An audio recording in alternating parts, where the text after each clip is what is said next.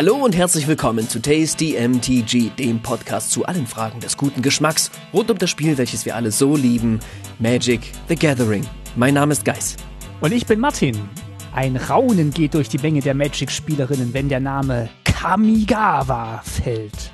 Wenig wurde so vehement in Mark Rosewaters Blog immer wieder diskutiert und herbeigewünscht wie eine Rückkehr in die von japanischen Mythen und Legenden inspirierte Welt.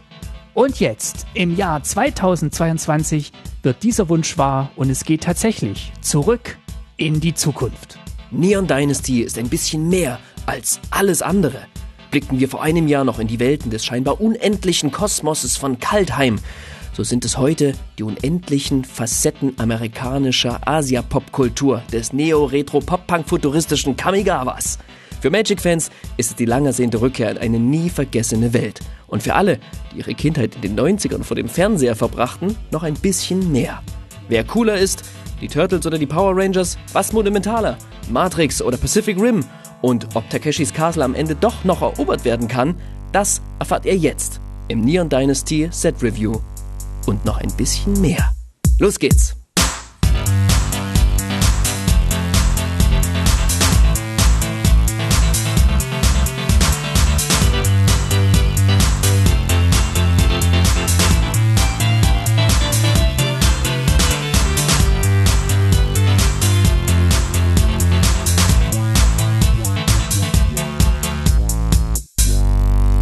Du Geist, das war das längste Intro, was wir, was wir je gemacht haben. Mm, Und bestimmt das Schönste, wolltest du damit sagen, oder? Ja, aber es lohnt sich auch, weil es ist auch das, die längste Wartezeit, glaube ich, die wir auf das Set gewartet haben. Das spiegelt das Es perfekt gab wieder. ewig kein Magic-Set. Ewig. Ja. Ja? Ich Ja. hab, was ist Magic überhaupt? Ich hab's schon vergessen. ja, wir waren jetzt sehr lange auf Innistrad, aber jetzt wird es Zeit, ähm, diese, diese mittelalterliche Welt hinter uns zu lassen und in die Zukunft zu reisen. Und äh, womit könnte man das besser machen als im futuristisch angehauchten Kamigawa? Ja, wobei mittelalterlich ist es ja auch noch ein bisschen, ne? Denn es hat ja seine Wurzeln noch nicht ganz vergessen und steht ja auch ein bisschen im Konflikt mit seinen Wurzeln. Das Alte trifft aufs Neue, die Kami-Geister auf die digitalen Futurists, ne? Genau. Wenn ihr auch so verwirrt seid mit Geist, dann bleibt einfach dran. Wir erklären das jetzt alles ähm, in unserem Set-Review ähm, zu Kamigawa Neon Dynasty. Und äh, unsere Essensbeilagen für dieses Set sind auch äh, japanisch angehaucht. Ich weiß nicht, Geist, warst du mal in Japan? Nein, warst du mal in Japan? Ich war mal in Japan. Ich habe mal eine Rundreise Oh. durch Japan gemacht. Wow. Ich habe alles gegessen, was ich heute hier als äh, Essenstitel reingeschrieben habe. Und als Vorspeise gibt es Natto. Kennst du Natto, Guys? Ähm, ich hab's noch nie gegessen. Nee. Das sind äh, fermentierte Sojabohnen und es schmeckt so ein bisschen wie, wie Gorgonzola, wurde es mir beschrieben. Das ist ein sehr interessanter Geschmack und gerade zum Frühstück gibt aber, gibt aber Kraft für den Tag. Und ich glaube, die brauchen wir jetzt auch für den, für den Rundgang durch unser Set-Review. Also zur Vorspeise gibt's Natto.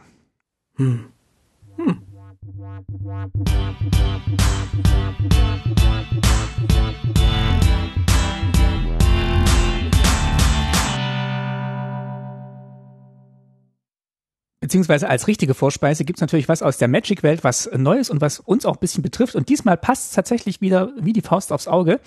Denn ich weiß nicht, ob du mitbekommen hast, äh, Wizards hat ein neues Design-Team gegründet. Und das kümmert sich nur um Casual Play. Das Casual Play Design Team ist aus der Taufe gehoben worden. Es ist so verrückt, dass das nicht eigentlich die Baseline ist von Playdesigns Teams, ja, sondern dass man dafür jetzt ein neues Team gründen musste, sondern dass quasi das Competitive Play so derart im Vordergrund stand. Denn die Casual-Spieler, die gibt's ja nicht erst seit gestern. Genau, das ist auch wohl der größte Anteil der Spielerinnen, logischerweise, weil Mark Rosewater hat es so schön genannt, äh, die meisten Spiele sind mit Cards that you own. Das ist das Format, das am meisten gespielt wird. Und das Playdesign-Team hat sich ja hauptsächlich auf das Balancing zwischen ähm, ja, Standard und Limited konzentriert. Und alle anderen Millionen Formate, die wir auch schon teilweise hier vorgestellt haben, die liefen da immer so ein bisschen mit. Aber jetzt kümmert sich Melissa de Tora mit ihrem Team um das Balancing und das Design von Karten, die für unser Lieblingsformat Commander gestaltet sind, aber auch für alle anderen Casual Play Formate. Und äh, ist eigentlich ganz tolle Geschichte, weil sie ja auch aus der Competitive-Szene kommt, aber jetzt ja auch schon eine ganze Zeit bei, ganze Zeit bei Wizards arbeitet und da auch im Playtesting-Team war. Und ähm, ja, sie auch gesagt hat, dass man jetzt komplett bisschen umdenken muss, auch wenn man bisher für Standard und Limited mhm. Karten gebalanced hat. Und ich bin einerseits sehr froh, dass sie das Team leitet und bin auch sehr gespannt, was da jetzt für Ergebnisse rauskommen. Ein Beispiel, was sie hatten, war, dass so eine Karte wie der Erpresser vom Hafen heute unter viel stärkerer Begutachtung stehen würde, wenn er designt werden würde. Das müssen sie sagen. Machen wir ein neues Team, die können dann sagen, dass es doof ist, dass es den gibt. ja, also ich äh, finde es auf jeden Fall einen tollen Move und äh, spiegelt wahrscheinlich auch wieder, was ja viele Magic-Spielerinnen und Spieler eher äh, mit Magic verbinden, als jetzt so ein Tournament-Teilnahme. Ja, auf jeden Fall. Ne? Also erstens ist Melissa de Tora äh, eine ziemlich coole Person. So, die ist einfach schon super lang dabei, die kennt sich mega gut aus.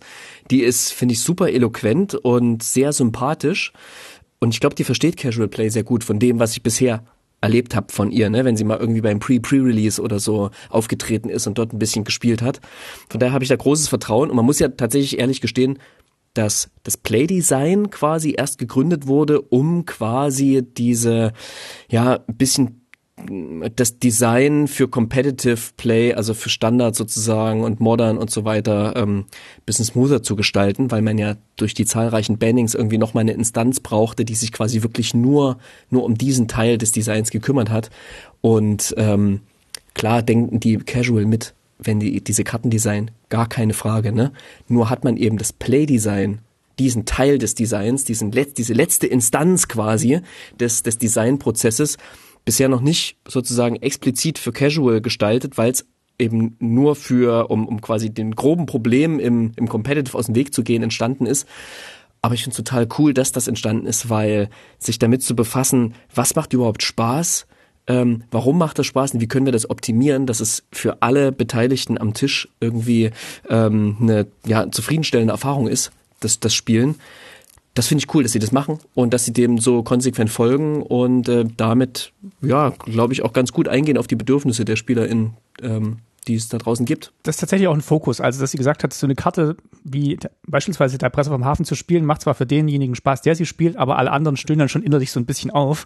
Und äh, das Spielspaß-Balancing beinhaltet eben auch, dass ja. alle Spaß haben, wenn die Karte gespielt wird oder wenn Karten gespielt werden. Und klar will man immer noch gewinnen. Aber der Weg dahin soll natürlich auch Spaß machen und äh, möglichst allen Spaß machen, die da am Tisch sitzen.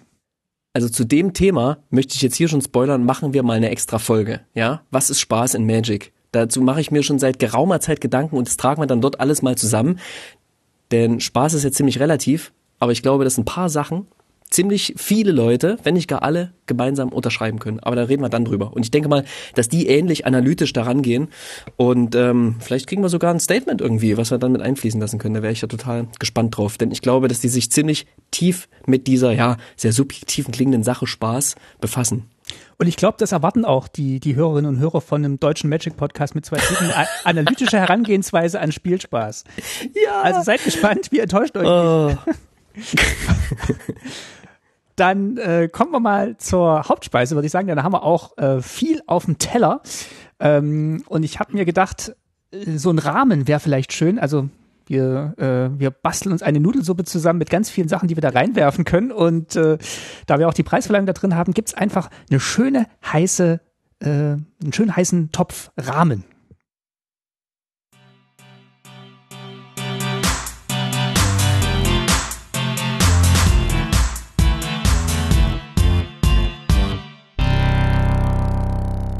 Bevor wir aber so richtig einsteigen, Geist, du hattest ja auch ganz viel auf dem, auf dem Teller, will ich mal sagen, ne? Du hörst Ab es schon rascheln, ne? Ich, ich bin, entschuldige, ich lasse dich gern erstmal aussprechen.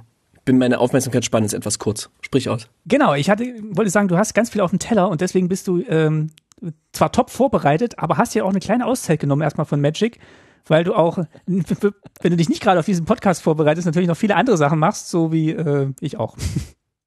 Ähm, ja, also ich bin tatsächlich, ich bin einigermaßen vorbereitet, aber wenn gleich nicht so sehr, wie ich es manchmal gern sein wollte. Ich glaube, wir kriegen das trotzdem ganz gut über die Bühne. Aber ich bin tatsächlich nur so gut vorbereitet, dass ich jetzt erst mein Pre-Release-Pack aufpacke, auspacke. Das mache ich jetzt quasi live. Ich weiß noch nicht, was drin ist und ich will zumindest gucken, was meine, was meine Promo ist. Denn, wenn ich hier auspacke, kann ich ja kurz erzählen, ne? ich habe mir meinen mein Traum ähm, zum, zum Beruf gemacht und habe mit einem ähm, guten Freund zusammen eine kleine Game Design Firma. Wir machen ziemlich coole Spiele. Und zurzeit sind sehr, sehr viele. Jetzt in den nächsten drei Wochen haben wir drei Releases und äh, das hat von mir abverlangt, mich ein bisschen weniger mit Magic zu befassen. Oh, hier gibt's diese Papierbooster, ne, in denen die Promos drin sind. Und ähm, um kurz den Eingedanken zu Ende zu gehen, ich habe sehr viel in den Spielen gearbeitet und mich weniger mit Magic beschäftigt, umso schöner ist es heute, mit dir mich hier zu treffen und über Magic und das neue Set zu sprechen. Jetzt packe ich hier dieses Ding aus, aus den Papierboostern, die ja Flash and Blood tatsächlich schon für ein komplettes Set genutzt hat. Ne? Und jetzt aber hier erst so im Pre-Release-Pack, oder wie? Oh. Ja, genau. Und äh, also halt nur für die, für die Promo, ne? Ist jetzt seit ja. ein paar, seit ein paar Sets schon drin. Und meine Promo ist, oh, ganz nice. Der Kami-Krieg. Ne Mythic eine Saga, eine Sage. Ähm, der Kami-Krieg ist, kostet eins und dann Wooburg hat für die erste Marke schicke eine bleibende Karte deiner Wahl, die kein Land ist und die ein Gegner kontrolliert ins Exil. Dann die zweite, wie sagt man, das zweite Kapitel. Zweites Kapitel der Sage? Ja, kann man sagen. Bringe bis zu eine andere bleibende Karte deiner Wahl, die kein Land ist, auf die Hand ihres Besitzers zurück. Dann wirft jeder Gegner eine Karte ab. Okay. Und jetzt passiert das dritte, und das ist eigentlich das Geile, können wir nachher nochmal sprechen. Das ganze Ding flippt. Auf der Rückseite ist es die Manifestation des Okagachi mit neben so einem kleinen Symbol von so einem geöffneten Fächern. Auf der Vorderseite ist so ein geschlossener Fächer, auf der Rückseite ist der geöffnete Fächer. Äh, Verzauberungskreatur Drache Geist und hat alle Farben, fliegt und verursacht Trampelschaden. Und immer wenn die Manifestation des Okagachi angreift, bestimmt der verteidigende Spieler eine Nicht-Landkarte in meinem Friedhof. Dann bringe ich diese Karte auf meine Hand zurück. Und die Manifestation des Okagachi, der hat übrigens 6-6, der kriegt dann plus X plus 0. Und X ist die Höhe des Mana-Betrags dieser Karte, die ausgewählt wurde. Das ist ja eine tolle Promo, also auch für unsere Set-Dramaturgie jetzt hier. Ja, Denn ähm, du kannst du vielleicht auch nochmal erzählen, was äh, Okagachi eigentlich ist. Okagachi, oh ja, hast du das noch für, jetzt, jetzt, jetzt, jetzt, jetzt, es kommt, jetzt, jetzt kannst du prüfen, wie gut ich vorbereitet bin oder nicht. Also, ähm, es gibt diesen Overkami, den krassen Kami, den großen, den bösen, ne? Und von dem wird doch, wird es doch geschafft, einen Teil einzusperren. Genau. Aber und der dieser große, Teil, ja? Der große Böse, in Anführungszeichen, ist Okagachi. Ach, das ist Okagachi. Ah, okay. Und der, und der kleine Teil, der eingesperrt wird und sich dann quasi befreit wieder und ist eigentlich Kyodai. ganz gut ist. Kyodai. Und der versucht dann gemeinsam mit Prinzessin Mononoke, nee, wer war es gleich nochmal? Äh, mit Prinzessin Michiko. Michiko äh, den Okagachi zu. Genau, die versuchen beide quasi ihre Väter zu besiegen oder hm, äh, ihre Eltern zu besiegen, also Michiko, mhm. ihren äh, Vater, den, den Kaiser Konda und äh, Kyodai, äh, das Elternwesen Okagachi. Und das bezeichnet man eben als den, den Kami-Krieg und daraus hervorgeht quasi eine, ein Bruch der Barriere zwischen der Geisterwelt und der äh, materiellen Welt. Und damit ist quasi das Kamigawa-Set geendet vor 1200 Jahren. Also nicht 1200 Jahren in Echtzeit, sondern äh, Spielzeit. Ja. Ja, spannend. Ähm, cool. Und da sind wir auch schon. In der Welt von Kamigawa. Genau, wir gehen wie, wie immer mit euch einmal ein bisschen durch die Lore. Die Story machen wir nochmal in einer Extra-Folge. Äh, aber es gibt zumindest einen kleinen Überblick, wo sind wir hier, in welcher Welt, was, äh, wen, den treffen wir hier, welche Fraktionen gibt es und äh, woraus besteht der Konflikt auf dieser Welt, weil jedes Magic-Set besteht ja aus einem Konflikt, äh, damit wir Gründe haben, Zaubersprüche zu spielen und aufeinander loszugehen. Äh, dann gucken wir uns natürlich die Mechanismen dieses Sets an, also mit welchen Karten ziehen wir hier in, den, in die Konflikte. Und wir bewerten natürlich wieder völlig subjektiv, aber mit geschultem Auge, unsere Preiskategorien, die wir leicht verändert haben für diese, diese Folge. Mm. Erzähl mal nachher. Im Sinne des Playdesigns, kann ich schon mal vorausschicken, haben wir die haben gestreamlined. Genau. Uh, Und Slick. Äh, wir fangen, wir fangen an mit äh, einem kleinen Rückblick auf die Geschichte von Kamigawa, die wir euch gerade schon gegeben haben, und einen Ausblick, wo sind wir hier? Ähm, Grundlage war für uns wieder mal der Planeswalker Guide, den es diesmal leider nur auf Englisch gibt, aber wir haben äh, das Wichtigste für euch äh, rausübersetzt und erzählen das jetzt so ein bisschen leider wie immer in den letzten Jahren nur auf Englisch und auch die Story gibt es ähm, dieses Mal nur auf Englisch. Das als kurzer Disclaimer. Genau, aber wir lesen die für euch und erzählen euch das dann in perfektem Deutsch nach. Genau. Ähm, also ich hatte schon gesagt, wir waren vor 1200 Jahren geendet mit Kamigawa und haben jetzt einen Riesensprung gemacht in die Moderne. Wir sind, wir sind in einer Jetztzeit angekommen, die sehr viel Ähnlichkeit tatsächlich hat mit dem mit futuristischen Visionen, die man so aus japanischen Animes und Filmen hat und sind in so einer zwiegespaltenen Welt gelandet, in der tatsächlich die Geisterwelt und die materielle Welt so ein bisschen zueinander treffen und jetzt auch Technologie immer stärker in den Vordergrund tritt. Äh, genau. Und diese beiden Welten, die treffen immer wieder auch aufeinander, beziehungsweise gibt es Übergänge zwischen diesen Welten. Und ich ich habe es am Anfang schon erwähnt, ne, man, man kommt nicht umhin, quasi an, an Pop-Referenzen zu denken. Und an diesem Punkt musste ich einfach an, an Matrix denken, ne? Und diese ganzen Sachen, die ich erwähnt habe am Anfang, ne? Also Turtles und, und Power Rangers und Matrix und so diese ganzen großen amerikanischen Dinger, die haben sich natürlich alle total aus der asiatischen Kultur heraus bedient. So, ne? Das sind einfach amerikanische, wenn man will, Abklatsche von asiatischen Geschichten.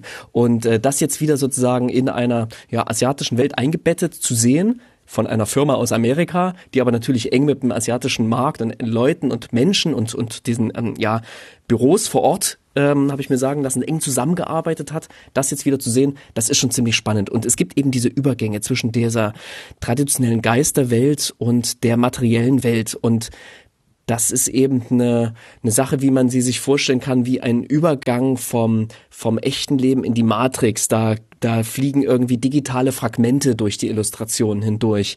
Da ähm, verwischen die Farben, da wird es irgendwie knallig bunt. Also so wie man es vielleicht auch, wenn man in so einer riesengroßen Hightech-Metropole das erste Mal ist, so stelle ich mir zumindest auch in meinen ersten Besuch in Tokio vor, wo man auch nicht genau weiß, wo befindet man sich. Befindet man sich hier in einer gefühlten Zukunft zwischen den Welten irgendwie? So stelle ich mir das vor. Und da, genau, prallt das immer wieder auseinander und in diesen Orten spürt man das eigentlich an allen Ecken und Enden, in den Personen und in den, ja, in den Bauten, in den, äh, in den Völkern und in dem, was sie eben, was sie eben vorhaben, was, was deren eigenes Anliegen ist, mit dieser, ja, mit diesem Konflikt des Alten und des Neuen umzugehen. Genau, es gab ja auch ein großes, großes Echo auf die Ankündigung hin. Also Neon Dynasty ist ja der Name. Das heißt, es hat schon darauf hingedeutet, dass dieses, dieses Neon deutet ja schon hin, dass man hier auf Technologie ähm, besonderes Augenmerk gelegt hat, dass es alles leuchtet, dass alles hell ist, dass tatsächlich ja, wie du gesagt hast, ähm, Futurismus Einzug gehalten hat in die Fantasy-Welt von Magic. Und äh, diese ersten vorsichtigen Schritte aus der Fantasy raus, die haben wir ja schon in, in Kaladesh so ein bisschen gesehen, auch mit diesem, ja, mit diesem Steampunk-Ambiente. Und jetzt sind wir halt tatsächlich in, in, der, in der richtigen Zukunft gelandet, schon fast. Also auch aus heutiger Sicht sind wir da noch ein bisschen weg, weg von entfernt, was da in Neon Dynasty geboten wird. Ja, Blade Runner meets Tron meets ja, trotzdem noch irgendwie sich alt und original, originell und authentisch anfühlende asiatische Kultur. Ich selber stecke ja da auch nicht so drin und weiß auch so ein bisschen aus, aus meinem Filmstudium, dass das asiatische Kultur, zumindest von den Filmen, die ich gesehen habe, dass es da viele Zeichen, Anspielungen, Geschichten und, und Symbole gibt, die wir oftmals gar nicht so richtig deuten können in unserem europäischen Kulturkreis so, oder ich sag mal westlicheren Kulturkreis, ähm, dass da Farben zum Teil eine ganz andere Symbolik haben als bei als bei uns. Zum Beispiel, als ein Beispiel wurde mir damals gesagt, die Farbe ähm, der Trauer ist in vielen Bereichen eben nicht wie bei uns schwarz, sondern weiß. Ähm, und so gibt's tausende Dinge, die man, ja, die einem fremd vorkommen. Und deswegen ist es, fühlt sich dieses Set für mich besonders Magic an, wenngleich es doch recht vertraut ist. Und ähm, ganz schön, ganz schön, finde ich, sieht man diesen Kontrast in, in äh, Towashi, in dieser, in dieser Stadt, ähm, die eben wie so eine Blade Runner äh, Metropole aussieht, dunkel, düster, trotzdem irgendwie leuchtend und in der Mitte erwächst da dieser unglaublich riesengroße, hohe Baum wie eine Gottheit, umbaut von den, von den Hochhäusern und trotzdem noch viel, viel größer als diese und alles überthront. Und gleichzeitig spiegelt es natürlich auch die, die japanische Gesellschaft wieder, die natürlich einerseits im, im Rückblick und in der Tradition äh, verwurzelt ist und andererseits aber auch dieses hyperfuturistische und viele neue, viele neue Technolog technologische Entwicklungen, die aus Japan kommen, das spiegelt sich auch in diesem, diesem Set wieder. Dieser Widerstreit zwischen der Geisterwelt und eben der, den Futuristen, wie es hier im Set heißt. Also die versuchen wollen, die, die Energie der Kamis, der Geister, auch nutzbar zu machen und mit neuer Technologie zu kombinieren. Mhm. Und dann schauen wir vielleicht auch mal auf die, die Fraktionen, die hier im Widerstreit sind in diesem Set. Die Fraktionen sind tatsächlich irgendwie ganz spannend. Wir haben zum einen den Imperial Court, das ist so ein bisschen so eine, eine herrschende Klasse, möchte ich mal sagen, ja. Welche, die so das Zepter in der Hand haben, die ja sehr weißen, ähm, in Magic-Farben weiß ähm, äh, gesprochene ähm, äh, äh, Völkchen, Gruppe von Menschen, die eben ja die Regierung haben und auch eben die Regeln machen, wie mit dieser Technologie umgegangen wird und welche Richtung die getrieben wird. Und die natürlich auch das Ganze restriktiert in gewisser Weise. Genau, die den Übergang, also das Merging so ein bisschen moderieren will. Denn mhm. dieser Riss, der durch die Welt gegangen ist, zwischen Geisterwelt und materieller Welt, der muss koordiniert und geleitet werden. Und das sieht eben der kaiserliche Hof als seine Aufgabe. Dann haben wir die Cyber-Futuristen, ich habe mir notiert, die wirken auf mich wie die Early Adopter. Die sind halt immer an der vordersten Front dabei, wenn es was Neues Technologisches auszuprobieren gibt. Die modifizieren ganz viel äh, äh, ihre, ihre Vehikel sich selber und äh, ja, streben eigentlich danach, möglichst viel aus der modernen Technik herauszuholen. War Cyber nicht so eine Spielzeugmarke in den 80ern? Simba. Simba, stimmt. Ja, total. Also was mir hier in diesem Planeswalkers Guide tatsächlich ein bisschen fehlt, ist, dass man mal so auf die, auf die Kleidung von diesen ganzen ähm, Personen, von diesen Völkern eingeht, von diesen Personengruppen. Ich weiß gar nicht, wie ich die bezeichnen kann. Es sind ja nicht so, es sind ja nicht so richtig Häuser, wie man, wie man das von Ravnica kennt, aber so fühlt sich ein bisschen an. Ähm, die, die sieht total abgefahren aus, äh, finde ich. Und da ist total viel, total viel Gedankenschmalz, glaube ich, reingeflossen. Ne? Also wir haben hier nicht so viele Welten, wie wir es beispielsweise letztes Jahr bei, bei Kaltheim hatten. Ne? Das war ja auch so eine wahnsinnig komplexe Welt. Aber ich habe das Gefühl, dass trotz dieser wenigen Welten und trotz dieser wenigen ähm, Häuser, die nicht, nicht minder komplex sind in sich und nicht minder komplex gestaltet sind. Die Early Adopter ja, finde ich, ähm, finde ich auf jeden Fall ganz, ganz, ganz passend. Ja, dann haben wir die Reckoners. Das sind so die, die sagen, hey, ich ähm, lass mir nicht mein Handy verbieten. Wenn ich hier irgendwie mit, mit, mit 5G surfen will, dann lass mich äh, mit 5G surfen. Also die versuchen tatsächlich ein bisschen gegen den, gegen das Imperium vorzugehen, sind so ein bisschen die Rebellen, aber ähm, gehen natürlich auch relativ rigoros vor und hat sich ein bisschen angefühlt wie so ein, ja, wie so eine bisschen mafiöse Strukturen, die da im Untergrund leben, sich verbünden, sehr, sehr stark zusammenhalten irgendwie, aber ja trotzdem auch sehr, sehr rigoros vorgehen und eben, ja, am, am Gesetz auch vorbei. Genau, das ist die Unterwelt, die, ähm, ich weiß nicht, ob man es mit der Yakuza vergleichen sollte, aber es ist auf jeden Fall das, die kriminelle Unterwelt der, der, der Stadt. Ähm, Im Deutschen übrigens die Rabauken, die Reckoners.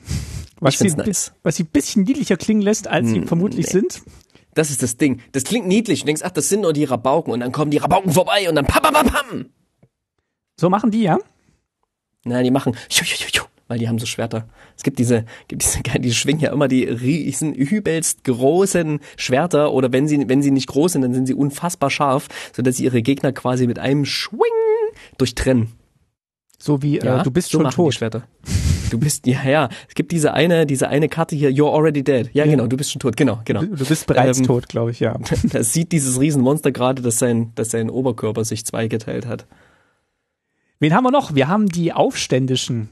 Das sind, ähm, ja, Leute, die den Aufstand proben, und zwar gegen das Kaiserreich, gegen das kaiserliche Imperium die eben nicht damit einverstanden sind, dass die Technik so restriktiert wird und Freiheit für alle, vor allem für alle Technik wollen und damit auch gleichzeitig das Kaiserreich stürzen wollen. Also es sind tatsächlich äh, welche, die auf Revolte aus sind. Und die sind ziemlich, haben eine ziemliche Symbiose mit einer, mit einer ja recht mechanisch wirkenden Technologie. Ich würde sagen, das ist ein sehr, sehr smoother Übergang von Magic Richtung Warhammer 40.000, ja. Mhm. Ähm, also die sehen schon sehr martialisch aus, haben irgendwie eine Möglichkeit, ihre Arme zu vergrößern, haben meistens an wenigstens ein Arm ist durch einen, einen Technologiearm ersetzt, wird durch den kleineren, schon zum Teil so ein bisschen verkümmert wirkenden natürlichen Arm gesteuert und äh, dieser riesengroße mechanische Arm, der dann irgendwie an denen dran ist, mit denen verschmolzen, verbaut ist, der schwingt dann halt ein riesiges Schwert oder macht sonst was für krasse Sachen. Also ähm, ich sag mal sagen, die, die haben, die haben einen recht robusten Ansatz an Technologie. Äh, gar nichts mit Technologie zu tun haben wollen übrigens die, äh, die Jukai und die Historiker. Beide sind so ein bisschen im Grünen verhaftet, also auch mechanisch äh, bei Magic in den Farben Grün. Die Jukai sehen sich als Bewahrerinnen der Natur und wollen eigentlich mit Technologie gar nicht so viel zu tun haben. Und das ist auch so der große Konflikt, der innerhalb dieses Sets ausgetragen wird zwischen Technik und althergebrachten Natur, natürlichem der Geisterwelt. Mhm.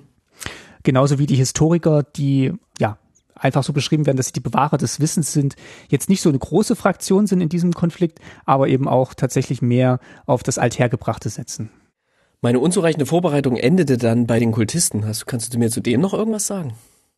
Kultisten wollen überall das Gleiche und deswegen ist auch hier ganz einfach zu erklären, die wollen einfach Dämonen beschwören, ähm, die, die aus irgendeinem Die waren Grund doch auch schon auf Strixhaven, oder? Ja, große. Hier taugt es leider nur für eine von vielen Fraktionen. ähm, ja, also in der Kami-Welt sind natürlich auch böse Geister eingesperrt, die Dämonen und die Kultisten wollen die eben ähm, heraufbeschwören und die Grenze sie durchbrechen lassen, damit sie dann ähm, Wohltaten über die gesamte Welt verbreiten können und äh, hauptsächlich den Anhängern, äh, ihren Anhängern das Gute tun wollen. Also diese. Hidezugo ist auch ein Kultist. Ich dachte immer, der hätte wäre auch eher. Der ist, äh, der scheint mir auch ziemlich mit der mit der Geisterwelt verschmolzen zu sein. Ich glaube, der ist eher der Dämon in dem in dem Stück. Okay. Ja, oh, okay. Oder? Hier steht er als The Cultist's most well-known figure is Hititsugo.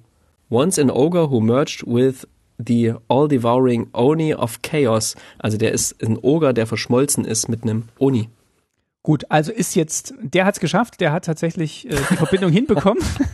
Naja, ich Glückwunsch weiß, nicht. sieht ein bisschen torn aus, sieht ein bisschen torn aus, so der, der brennt an manchen Stellen noch. Ja, gut. Ähm, ja, damit sind wir eigentlich durch, so ein bisschen durch, wer, wer, wen, gibt's denn hier überhaupt und wer steht im Widerstreit. Es ist nicht so klar abgegrenzt, finde ich, tatsächlich, wenn ich so drauf gucke. Bin aber auch eigentlich so ein bisschen dankbar, wenn ich zurückblicke zu vor einem Jahr, wo wir auf Kaltheim waren und zehn völlig ausformulierte Welten hatten ja. und keine Zeit hatten, die Welten anzugucken.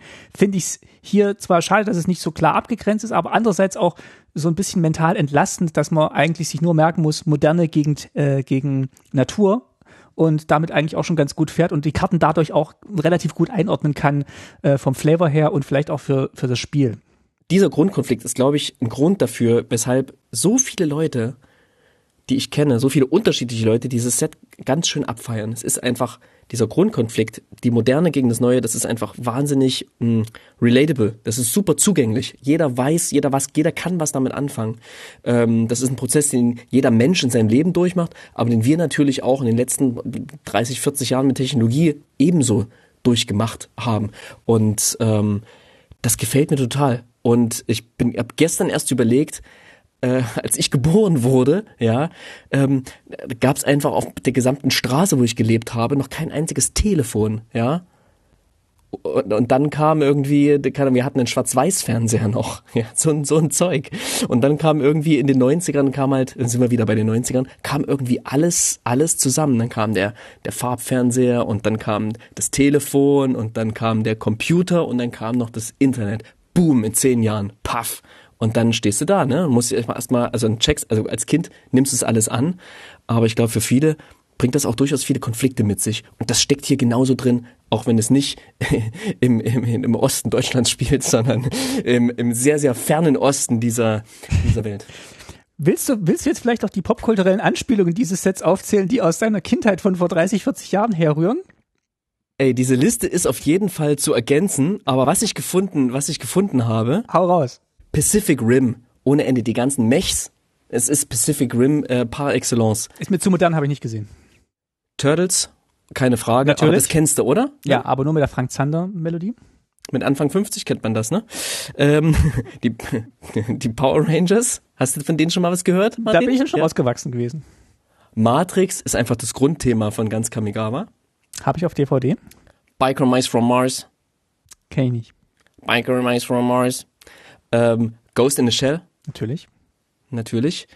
Ähm, die gesamten Ghibli-Sachen. Shihiros Reise ins Zauberland, das wandelnde Schloss ist All, ja auch alle drin, geguckt, ja, natürlich, alle ne? Äh, und die ganzen anderen, Prinzessin Mononoke und so weiter. Dann, so auf, jetzt kommt das Beste, Fruit Ninja. Mhm. Weil da Ninja drin steckt, oder was? Die App. Nein.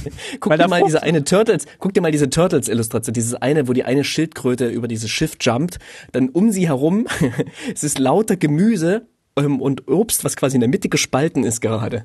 Also der kann mit seinem Schwert gar nicht an so vielen Orten gleichzeitig gewesen sein, aber der ist quasi der Fruit Ninja. Mhm. Street Fighter natürlich. Und ähm, alles das, was ihr uns noch in die Kommentare schreibt, bitte, da ist bestimmt noch mehr drin. Schickt es uns. Genau, was ihr entdeckt, schreibt's rein und äh, auch von Sachen, von denen wir äh, alten Menschen noch nie was gehört haben. Wir, wir glauben euch das. Schreibt's Wir einfach. sind auch nicht alt, Martin. Jetzt hör mal auf mit dem Quatsch. Ein bisschen. Alrighty. Ähm, Ja. Schön. Kleiner Hinweis noch, wenn ihr noch tiefer in die Welt einsteigen wollt ähm, und mit der englischsprachigen Geschichte erstmal nicht so viel anfangen könnt. Es gibt auch eine Visual Novel, das ist so ein kleines Abenteuer zum Durchspielen. Ähm, ihr könnt ein paar Entscheidungen treffen, ihr reist so ein bisschen durch Kamigawa und könnt diese Geschichte verfolgen. Die gibt's auf äh, Deutsch tatsächlich auch. Das verlinken wir euch. Aha. Und cool. auf der gleichen Seite gibt's auch einen schönen Soundtrack, den ihr beim Draften hören könnt. Könnt ihr euch so fokusmäßig abschotten und dann die richtigen Picks machen. Läuft bei mir jetzt auch schon ein bisschen, also ist sehr, sehr schöne Musik, die so im Hintergrund Nice. plätschert und ich finde auch tatsächlich, auf Arena hört man das glaube ich auch so ein bisschen angedeutet. Also ähm, sehr schöne Beigabe hier zu diesem Set, wo, wo ich auch nochmal sagen muss, das äh, Wizards Team hat sich hier sehr viel Mühe gegeben, ähm, so, so kleine Titbits überall zu verstecken. Es gibt auch so eine AR-App, mit der du dann in leider nur VPN-Stores, also diesen hoch, äh, diesen besten der besten Stores, kannst du da mit dieser App Diesen durchlaufen. getunten. Ja, und da, da tauchen dann so Sachen in, in der AR-App auf. Also gibt so viele kleine lustige Technikspielereien, die sie hier ausprobiert haben und äh, also da würde ich auch sagen, gerne mehr davon. Genau, Mhm. und ja, da hat Wizards eine ganz coole, eine ganz coole Firma auf jeden Fall gefunden, die ziemlich coole Promo-Aktionen für die machen, muss ich auch sagen. der Link sieht so ein bisschen shady aus, wenn man da draufklickt. Also da hätten wir vielleicht noch einen Wizards-Link davor schalten können, aber ähm, wir verlinken euch auf jeden Fall das ist, kann ich dir aus Erfahrung sagen, sowas ist meistens nicht mehr mit im Budget.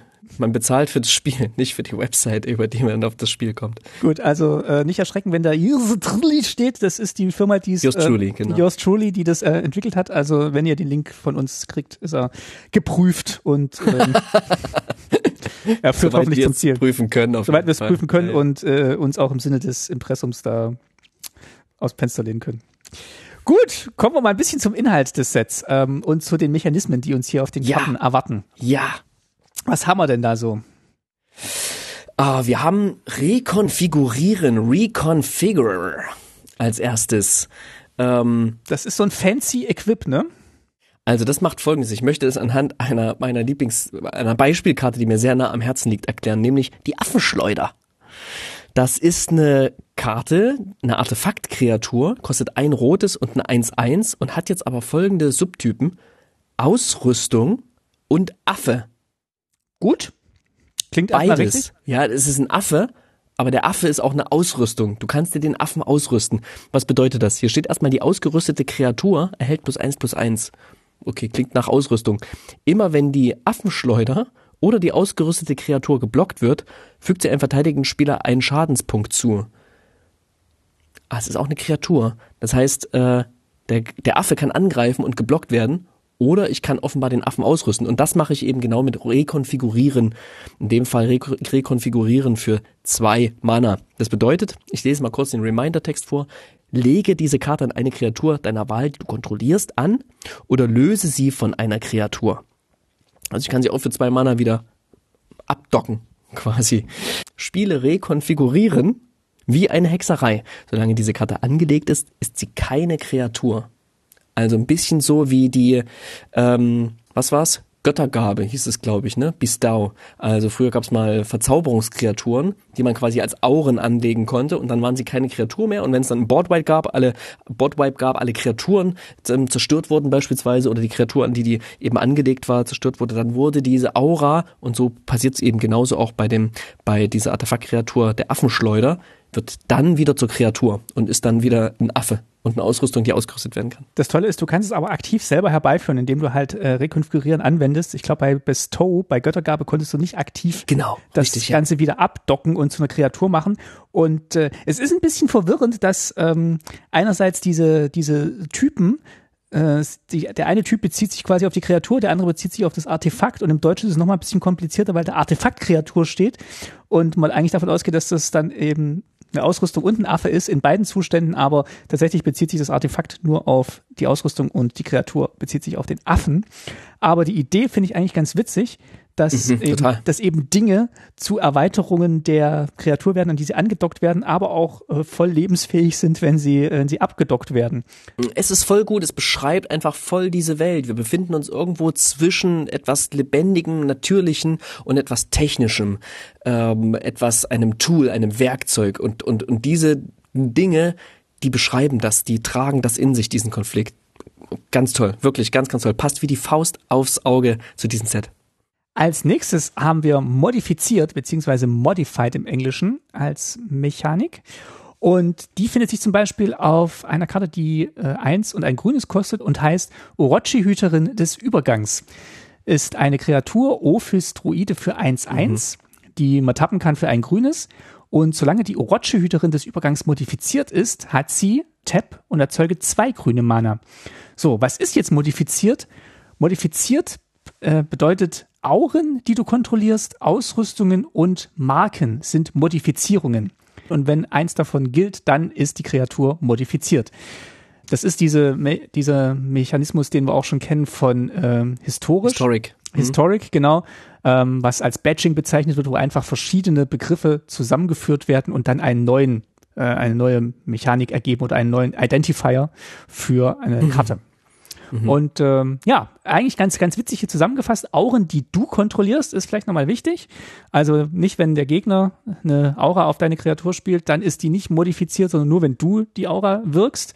Und bei Ausrüstungen und äh, Marken ist es aber egal, wer die auf deine Kreatur gelegt hat. Und dann gilt die Kreatur als modifiziert und hat dann eben so ein paar Vorteile, wenn sie modifiziert ist.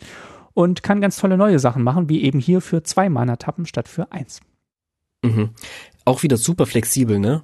Also das, das, das reicht quasi in so viele unterschiedliche ähm, Strategien, Deckstrategien hinein, kann das Verzauberungsaurendeck irgendwie gut damit kombinieren, ähm, mit Ausrüstung oder mit, einfach mit mein, meinem Counterdeck irgendwie das, das reinpacken. Das ist für den Draft super flexibel, äh, macht super Sinn und das sind Karten, die dann einfach auch in viele Commander-Decks am Ende reinpassen. Das sind einfach sehr, sehr schöne Tools, diese Dinger. Also mir gefällt das mir gefällt das richtig, richtig gut und auch wieder hier, es ist on theme, muss ich sagen, ne? weil es geht genau darum, wie verändert Technologie uns, wie optimieren wir uns mit Technologie, diese einzelnen Völker, die wir gesehen haben, ich habe vorhin schon beschrieben, diese Völker, die statt einer, die eine neue, eine dritte Hand quasi bekommen haben, die größer und mächtiger ist, ja, die sind buchstäblich modifiziert und äh, auch diese Orochi-Hüterin, dieser Ophis mit vier Armen und null Beinen und einem Kopf, ich muss bei Gelegenheit mal auf Twitter dieses Meme teilen, ihr kennt das vielleicht schon, wo jemand mal geguckt hat, wie viele Arme, Beine und Köpfe haben äh, Schlangen, Ophisse und Nagas über die, über die historische Darstellung Magics hin, ähm, quasi hinweg. Auch die sieht sehr modifiziert aus, diese Karte. Und diese Arme da, die leuchten, da kommen irgendwie Sachen rausgewachsen. Und selbst wenn sie vielleicht hier keine Technologie anwendet, so ist sie doch trotzdem offenbar mit einer Aura oder etwas Übernatürlichem hier ver verändert, übernatürlich gestaltet. Gesegnet. Ja, no, hoffentlich.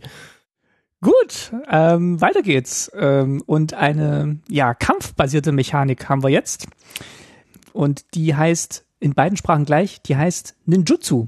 Was macht Ninjutsu? Also, jetzt möchte ich nochmal hier meinen Ninja Turtle äh, ähm, vorstellen, den ich vorhin erwähnt hatte. Das ist der Kappa Abwracker. Äh, der Kappa Tech Wrecker. Ähm, hier, wie gesagt, in der Illustration äh, ist Michelangelo zu sehen, glaube ich. Wobei, nee, der hat so ein bisschen blauen Kopf. Dann wer es blau ist. Leonardo. Leonardo, ja. Violett war Donatello. Rot ist Raphael. Rot ist Orange Raphael. ist Michelangelo. Oh, genau. Nice, ich hab's noch voll. Ich hatte, hatte das, das Turtles Brettspiel. Ich hab's immer noch. Also, kostet diese Karte, meine ich jetzt. ähm, eins und ein grünes ist eine Kreatur, Ankommen, eins, drei und natürlich Schildkröte und Ninja. Hat Ninjutsu äh, eins und ein grünes und ich wünschte, ich hätte mir eine Karte mit Reminder-Text rausgesucht, um vorzustellen, was Ninjutsu macht. Nur diese Karte gesehen, wollte sie erwähnen. Ähm, der Kappa ähm, Abwracker, ich lese jetzt trotzdem vollständig vor, kommt mit einer Todesberührungsmarke ins Spiel. Ja, also hier auch nochmal ein Mechanismus, der jetzt nicht extra unter den Mechanismen vorgestellt wird, den kennen wir schon von äh, wo, ähm, Ikoria. Ähm, immer wenn der Kappa Abwracker einem Spieler Kampfschaden zufügt, kannst du eine Todesberührungsmarke von ihm entfernen. Und wenn du dies tust, schicke ein Artefakt oder eine Verzauberung deiner Wahl, das beziehungsweise die der Spieler kontrolliert, ins Exil. Das ist übrigens auch ein Cycle von Kreaturen, das mal noch nebenbei erwähnt. Die kommen mit so einer speziellen Marke ins Spiel. Die gibt denen erstmal einen Vorteil. Ich glaube, ähm, es gibt auch einen Mythic Cycle, die mit einer Fluchsicherheitsmarke ins Spiel kommen. Also je, oder es kann sein, dass jede mit einer anderen Marke ins Spiel kommt. Und diese Marke kann man dann einmalig in einer bestimmten Situation, ich glaube beim Angreifen oder beim, beim Schaden zufügen, entfernen und kann dann einen ziemlich starken Effekt auslösen gibt's einige, einige dieser Karten hier. Ein Cycle ist das, glaube ich. Ich habe übrigens gefunden, was äh, Ninjutsu macht. Also ich kann Bitte. das gerne nochmal ergänzen. Also Danke. du kannst eine eine andere Mana-Betrag zahlen, als die, wenn du die Karte wirken würdest. Und dann kannst du folgendes machen. Also du bezahlst diesen Mana-Betrag und dann bringe einen ungeblockten Angreifer, den du kontrollierst, auf die Hand zurück. Bringe diese Karte, also die Karte mit Ninjutsu, aus deiner Hand getappt und angreifend ins Spiel. Das heißt, der Ninja wie, äh, glaube ich, der richtige Soundeffekt ist.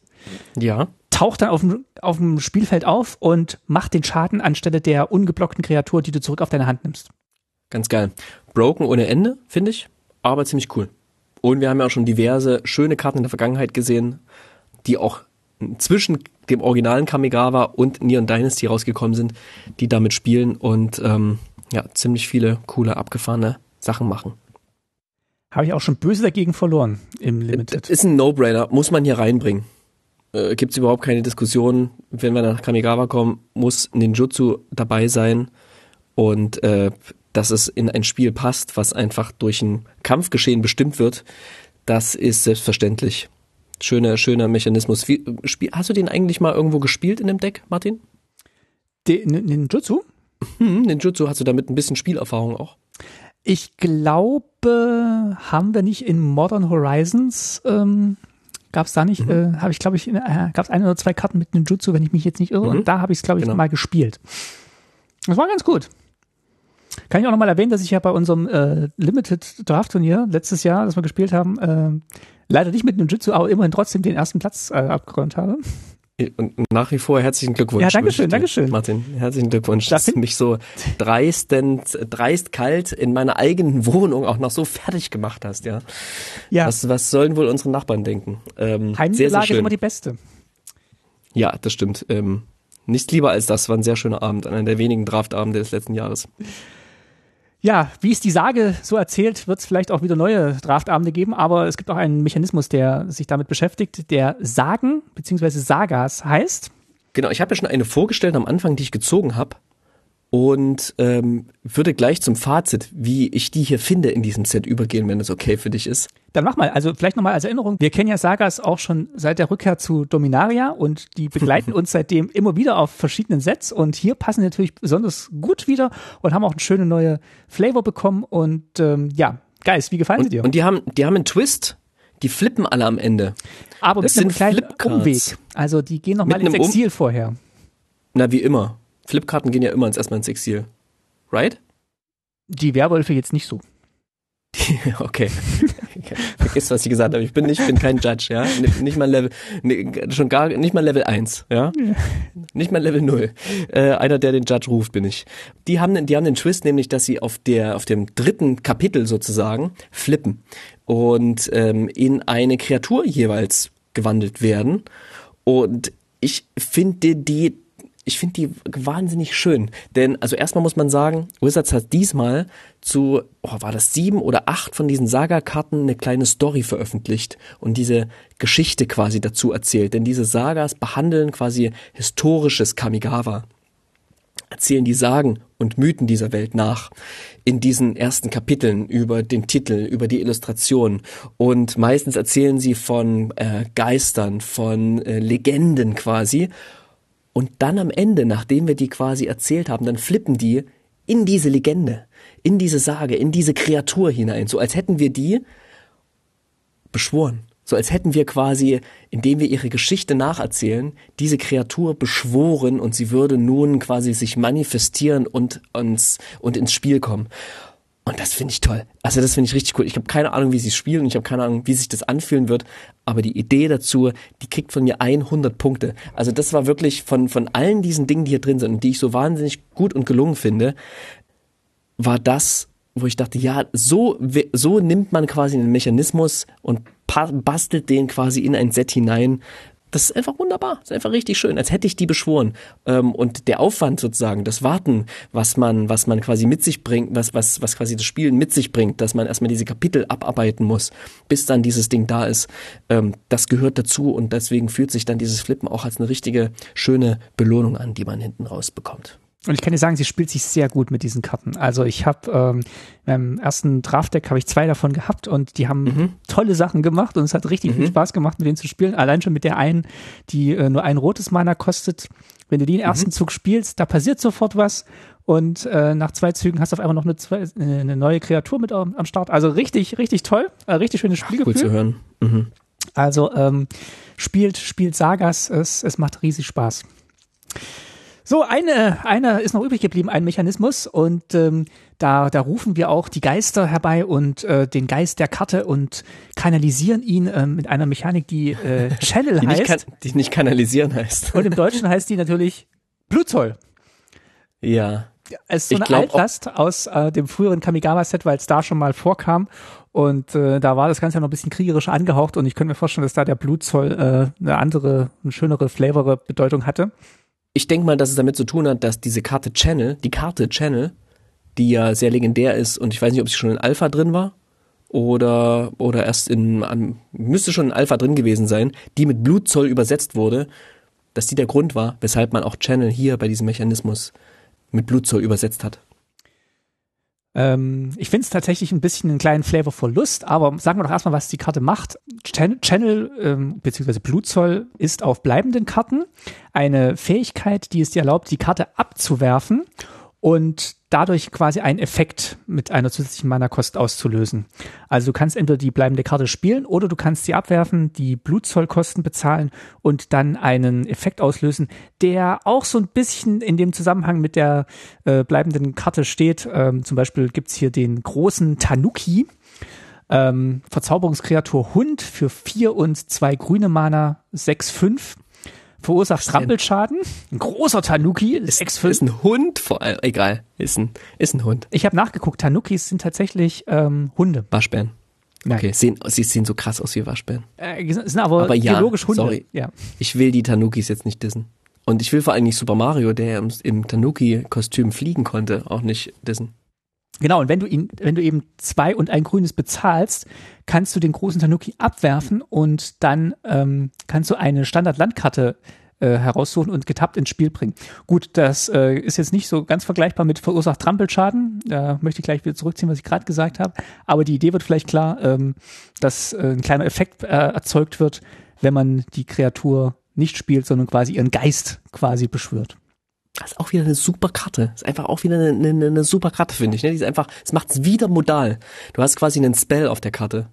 Kriegst die auf die Hand und kannst sagen, okay, es ist ein 3 Mana Ramp oder ähm, es ist ein 6 Mana ähm, Top End quasi in deinem Limited Deck. Klar, ist eine Karte, die spielst du nicht in jedem Deck, aber die spielst du, die draftest du quasi mit. Glaube ich. Ich würde sie draften. Ich finde sie, ich finde sie ganz nice und ich werde sie auch in meinem Nikia Deck, wo ich ja nur Kreaturen spielen darf, aber trotzdem auch irgendwie ein bisschen Ram zwischendrin brauche, und das irgendwie nicht alles auf Kreaturen verteilen will, werde ich sie definitiv mitspielen. Also auch richtig cool. Wie gesagt, habe ich auch schon getestet, äh, spielt sich, spielt sich richtig schön. Ja, und damit wären wir durch mit unseren äh, kleinen Betrachtungen der Mechaniken in diesem Set. Wie, wie finden wir die denn so? Ey, ich habe schon gesagt, jetzt sag du mal ich finde es äh, ich find's richtig gut. Also es ist sehr, ähm, es, man muss sehr viel nachdenken, man muss sich sehr konzentrieren, das Richtige zu tun, aber man hat immer so das Gefühl, man baut tatsächlich hier was zusammen, man verbessert Dinge, man, man kombiniert Sachen. Also ähm, das, dieses, diese Technik, die man anwendet und diese, diese Geister, die man beschwört, das fühlt sich alles so an, als würde man es tatsächlich mit den Karten machen. Es ist sehr, sehr komplex. Man muss viel lesen, man muss viel nachdenken. Mhm. Aber wir haben ja schon festgestellt, und du hast mich auch noch darauf hingewiesen, dass diese Frühjahrssets ja oftmals so ein bisschen die, die komplizierteren und für die Konnoisseure gedachten Sets sind. Mhm. Und äh, ich finde, dafür ist es ein sehr gutes, sehr gutes Beispiel. Ich, ich finde auch, diese Mechanismen sind super gut verständlich und die sind super on theme. Ähm, aber so ein bisschen die einzelnen Karten die sind dann teilweise so technisch, dass ich quasi den Mechanismus nicht so richtig mit der Story der Karte zusammenbringen kann. Da werden Sachen, Sachen verschoben, Marken wandern, Karten verwandeln sich, gehen hin, gehen her, gehen zurück, ähm, wechseln ihre Zonen und so weiter. Und das, das ergibt sich nicht immer aus dem Flavor. Also man merkt sehr, sehr stark, ne, Mark Rosewater unterscheidet ja immer so schön in ein Top-Down-Set, quasi vom Thema her hergeleitet, ein Set, was quasi hm. die Mechanismen sozusagen vom Thema hergeleitet gestaltet. Das fühlt sich schon sehr nach einem richtig klassischen Bottom-Up-Set an. Sehr, sehr rund, weil die eben so schön ineinander greifen, die Mechanismen.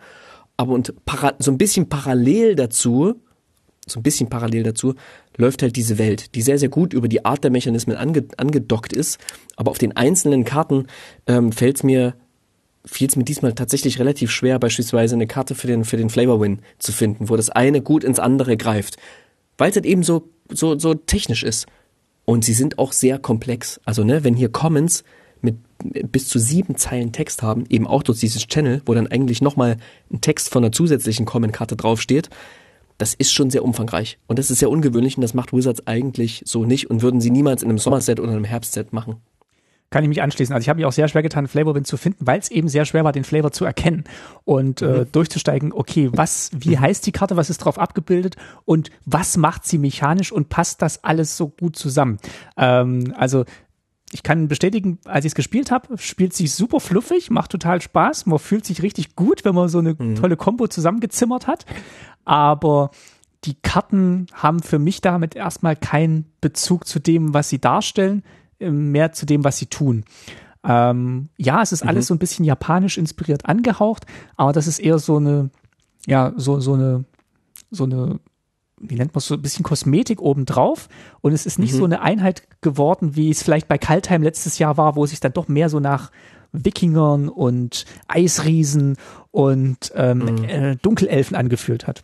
Ich verstehe total, was du meinst. Also ich würde, wenn du Kosmetik sagst, dann weiß ich, weiß ich genau, was du meinst. Auch wenn die Kosmetik hier so, also ne, Kosmetik in Anführungsstrichen, ja, so ja, cool ja. ist und so umfangreich und so tief auch, ja.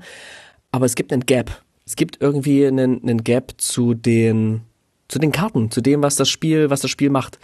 Andererseits muss man natürlich auch sagen, ne, was, was Magic immer wieder, was Magic sehr gut abbilden kann, ist halt einfach Welt.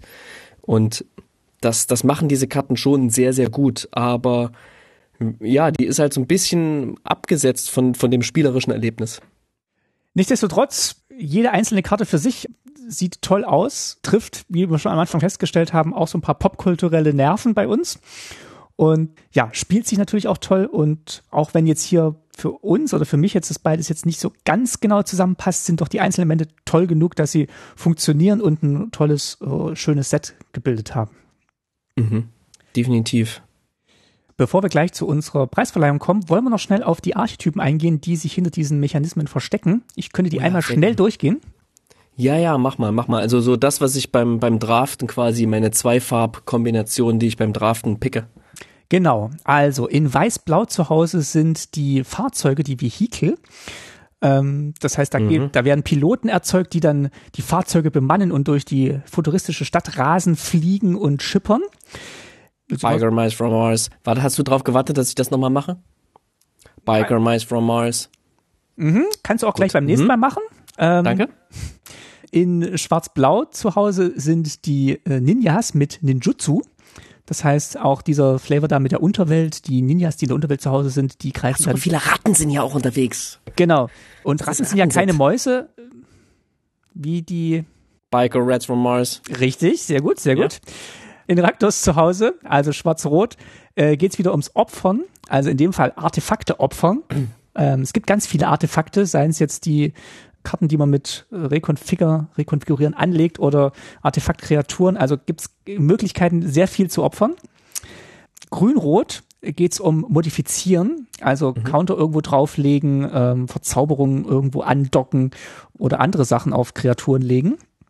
Weiß-Grün, da geht es um Verzauberungen generell, also Enchantments Matter ist hier das Stichwort.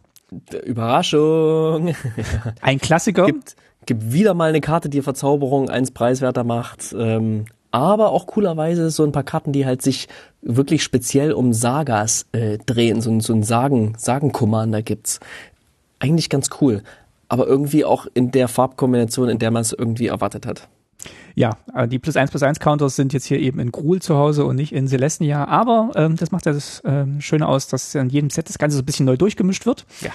In äh, äh, Weiß-Schwarz du hast vorhin schon angedeutet, ähm, die Farbe des Kaiserhofes, da geht es um den Ausgleich zwischen alter und neuer Welt und eben darum, dass du Artefakte und Verzauberungen kontrollierst, möglichst mhm. gleichzeitig. Mhm. Dann ziehst du positive Effekte aus diesem Archetyp. Also auch modified quasi so ein bisschen. Nee, da geht es einfach nur darum, dass du sowohl ein Artefakt als auch eine Verzauberung auf dem Spielfeld hast. Ah ja, okay, okay. Mhm. Und dann passieren tolle Dinge. in ähm, Blau. Unsagbares. Unsag, sagenbares. In Blau-Rot, da geht's einfach drum, ähm, Artefakte zu spielen, Artefakte zu haben und äh, Artefakte günstig zu spielen. Artifacts wow. Matter ist hier das Stichwort. Nicht Spells Matter in Rot, in Rot-Blau. Tatsächlich mal nicht. Aber ähm, ja, die, die, die silberrandige Karte hier sagt schon, Artifact Spells you cast cost one less to cast. Also, Haben wir schon Simic, Simic Quantrix schon gehabt? Äh, Simic wäre, da geht's um Blutzoll, also Channel, also Karten abwerfen für die Effekte, die darauf passieren. Interessant. Erwartet man ja eigentlich in vielleicht Rot-Blau? Äh, genau, also hier äh, tatsächlich ein bisschen durchgemischt. Mhm. Golgari, Schwarz-Rot, ganz klassisch. Ähm, Sachen aus dem Friedhof wieder spielen, Sachen in den Friedhof mhm. legen, Sachen aus dem Friedhof zurückkommen lassen. Ja. Kennen wir, aber gut, ist auch schön. Ich spiele das sehr, sehr gern. Und Boros, die Farben des Kampfes, die Farben des ja. Angriffs. Da ja. sind die Samurai zu Hause ja. und äh, die äh, witziger Twist hier greifen in dem Fall alleine an und ziehen dadurch positive Effekte raus. Also du greifst nicht mit vielen kleinen Kreaturen, sondern möglichst nur mit dem Lonely Samurai, der sich dann durchkämpft nice. und dann Effekte nice. sammelt. Habe ich am Anfang mich ein bisschen gefragt, aber es sorgt, glaube ich, für ziemlich coole, flavorvolle ähm, Ereignisse im Spiel. Ist ein sehr starker Archetyp und äh, habe auch dagegen schon verloren. Also ähm, bislang, bislang machen alles, macht alles Spaß. Mein erstes äh, Draftformat war äh, mit Gruel, mit diesem Modified und das hat riesig Spaß gemacht und ich bin, ich bin begeistert darauf, die anderen auszuprobieren. Also wenn in drei Wochen meine ganzen Abgaben durch sind, meinst du, ich kann das dann noch spielen oder ist das schon wieder durch? Ist dann schon wieder das nächste Set da? Dann bereiten wir uns wahrscheinlich schon auf das Frühjahrsset 2023 vor, aber du kannst vielleicht noch so einen Retro-Draft machen, glaube ich. Okay. oh, ich freue mich. Ich muss erstmal nachher meine Karten hier auspacken. Schön. Dann kommen wir mal zum letzten Teil unserer, unseres Hauptteils und zwar uh, unserer Preisverleihung. Uh, uh, uh, uh, uh.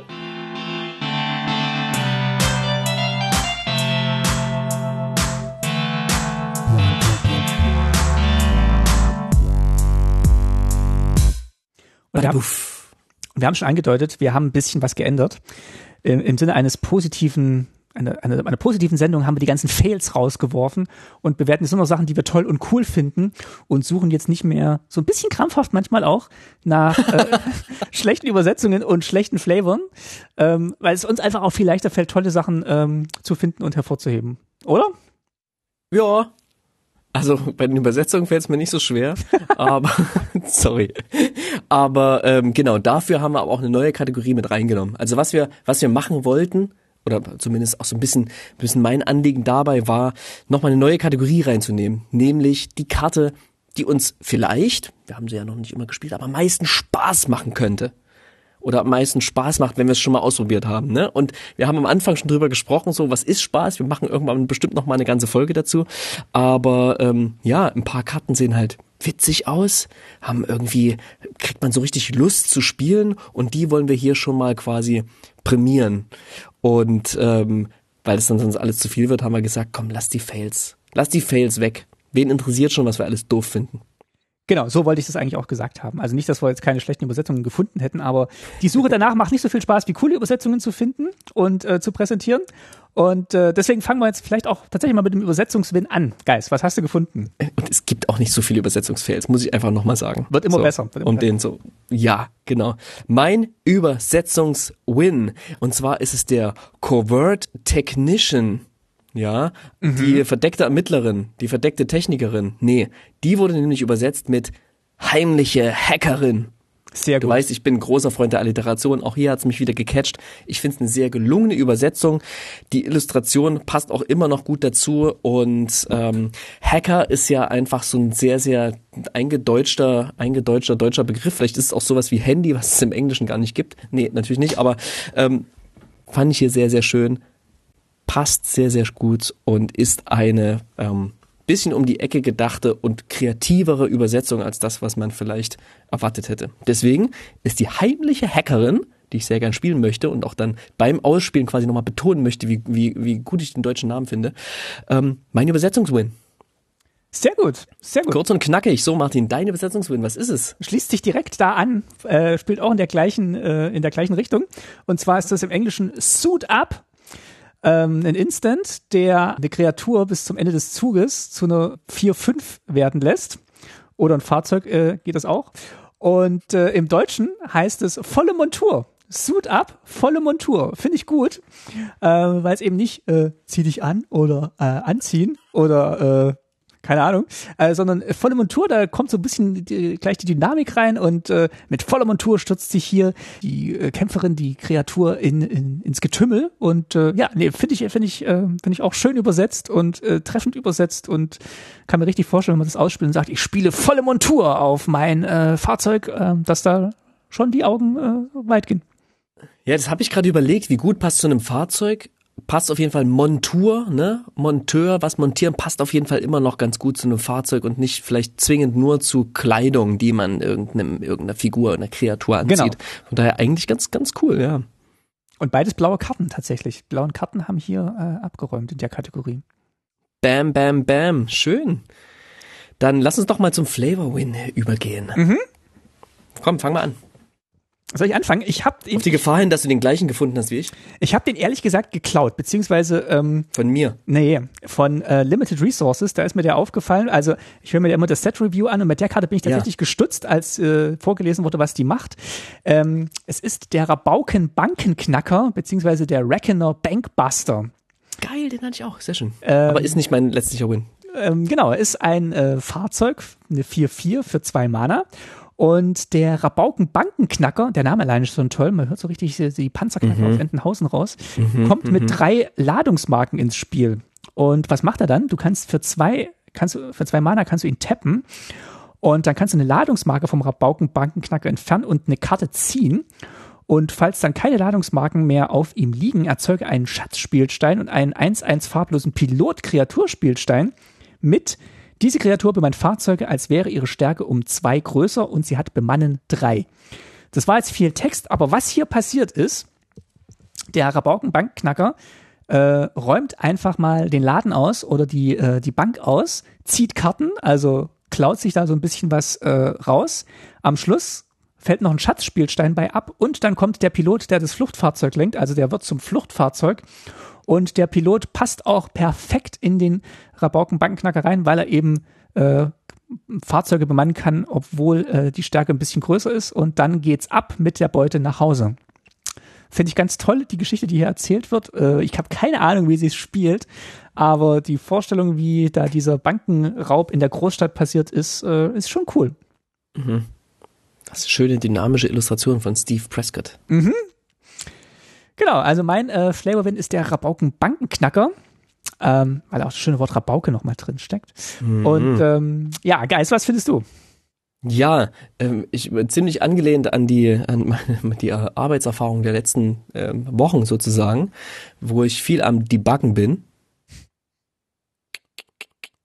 Ne, arbeite natürlich sehr viel im technischen Bereich. Und ähm, habe ich den Viruskäfer. Der kostet eins und ein schwarzes ist eine 1-1-Kreatur. Und wenn der Viruskäfer ins Spiel kommt, wirft jeder Gegner eine Karte ab. Es ist einfach wirklich wie so ein Fehler im System. Was ist hier los? Also da kommt eine Karte ins Spiel, bzzzt, ja, und die Karten, die Kartenhand bildet ja oftmals so ein bisschen ähm, ähm, sozusagen das, das, das aktive Bewusstsein der, der SpielerInnen ab und vielleicht hier so ein bisschen auch das Programm, was jeder auf der Hand hat, was er so vor sich hat, das Programm, was abgespielt wird und da gibt es plötzlich einen Bug, da gibt es einen Fehler und wirft eine Karte ab. Der Flavortext passt natürlich auch sehr schön dazu. Ähm, ist eine Artefaktkreatur Insekt, eine Common. Sie werden tagelang ihren Code debuggen, bevor sie herausfinden, was passiert ist. Und weil mich das einfach so im Herzen und meinem aktuellen Lebenszustand getroffen hat, ist das mein Flavor Win. Das ist sehr schön. Der Viruskäfer. Ist auch eine schöne Karte. Also das ist eine schöne, einfache Comment. Es ist eine ja. der wenigen einfachen Comments mit, mit drei Zeilen deutschem Text. Ich glaube, im Englischen sind es sogar nur zwei. Und spielt sich auch schön. Das ist ein gutes Gefühl, in Runde äh, zwei dann die Gegner gleich mal eine Karte abwerfen zu lassen. Uh. Gut, dann kommen wir zu unserer neuen Kategorie, dem Fun Win. Fun Win. Dem Spaßgewinn. Hier ist der Spaßfaktor ganz groß.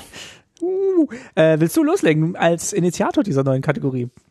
Ach, jetzt bin ich habe ja zwei Karten und jetzt, nachdem du hier zweimal im Laufe dieser Folge die ähm, belebende heiße Quelle erwähnt hast, bin ich dazu geneigt, diese wieder zu meinem zu meinem ähm, Fun-Win zu machen. Eigentlich hatte ich hier den den Mech-Titan-Kern, den Mech-Titan Core, ja, quasi die Anspielung an ähm, an Megazord von den Power Rangers, wo die mhm. Power Rangers zusammen einen riesen Roboter bilden und ähm, genau für Recht und Ordnung kämpfen.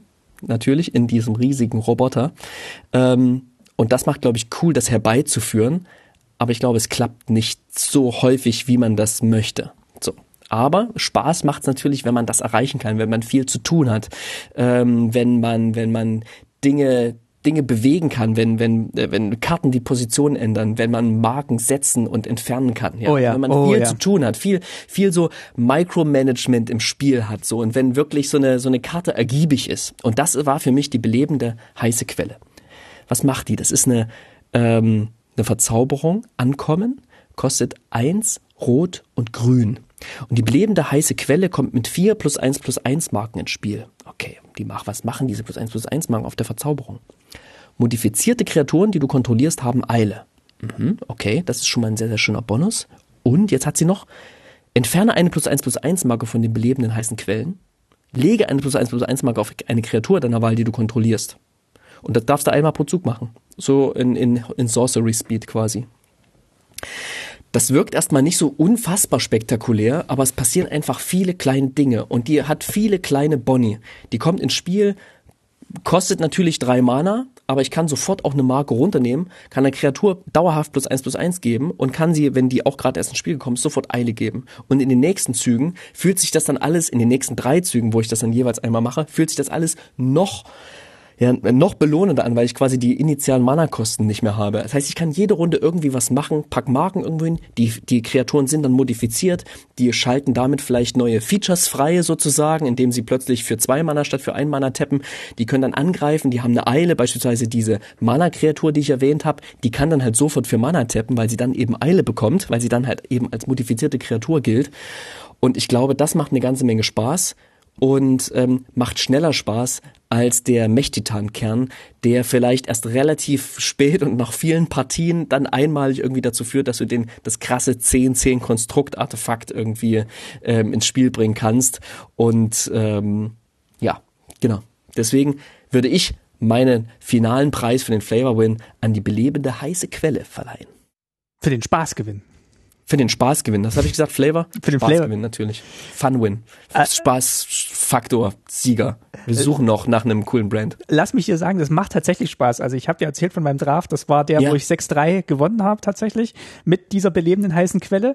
Und ja, es nice. fühlt sich wirklich so gut an, die Zug 3 zu spielen und dann wirklich diese ganzen coolen Boni mitzunehmen. Und auch wenn durch einen anderen Effekt einfach eine Kreatur schon mit einer plus 1 plus 1 Marke ins Spiel kam, hat die auf einmal so Blitze um sich gehabt. Und ich dachte, was ist denn jetzt los? Und dann hat die Eiler gehabt auf einmal und da fällt mir ein, ah ja, die haben ja automatisch eine, ja, wenn sie modifiziert ja, ja. sind. Dann greife ich mir da doch gleich auch noch an. Das war so toll. Das sind so viele kleine Dinge, ne? So die Karte, dann denkst du die Marken drauf, dann nimmst du was so runter und das macht dir wirklich beim Spielen von Magic, das macht einfach Freude. Man hat so das Gefühl, ich habe was zu tun, ne? Wie so, ein, wie so ein DJ, der jede Runde so eine neue Platte auflegt, aber der dann trotzdem noch so ein paar Regler hat, an denen er drehen kann. Ist richtig gut. Ja, was habe ich gefunden? Ich habe eine Karte gefunden, die für mich auch so ein bisschen stellvertretend ist für dieses ganze Set. Was, äh, da gucke ich da drauf und denke ich, ah ja, genau, das, das ist äh, Kamigawa Neon Dynasty. Das sind die Eidechsenklingen, die Lizard Blades. Mhm. Sind auch schön günstig für eins und ein rotes. Äh, ist so eine Artefakt-Kreatur, Ausrüstung Eidechse in dem Fall, 1-1. Geil. Äh, mit Doppelschlag und die ausgerüstete Kreatur hat Doppelschlag und rekonfigurieren zwei.